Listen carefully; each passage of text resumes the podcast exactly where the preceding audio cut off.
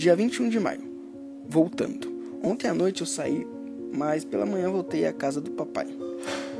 Eu sei que errei e sei que sempre terei seus braços para me acolher, e me sinto bem com isso. Nunca mais quero sair, mas sei que vou cair novamente. Também sei que esse pensamento não ajuda, mas infelizmente é verdade. O importante é voltar, pois sei que é bom e onde estou. Um conselho: nunca esqueça da importância que é estar com o Pai. Leitura do dia, Lucas 15, do 11 ao 32. Leiam. Esse foi mais um Diário do Jovem Pecador.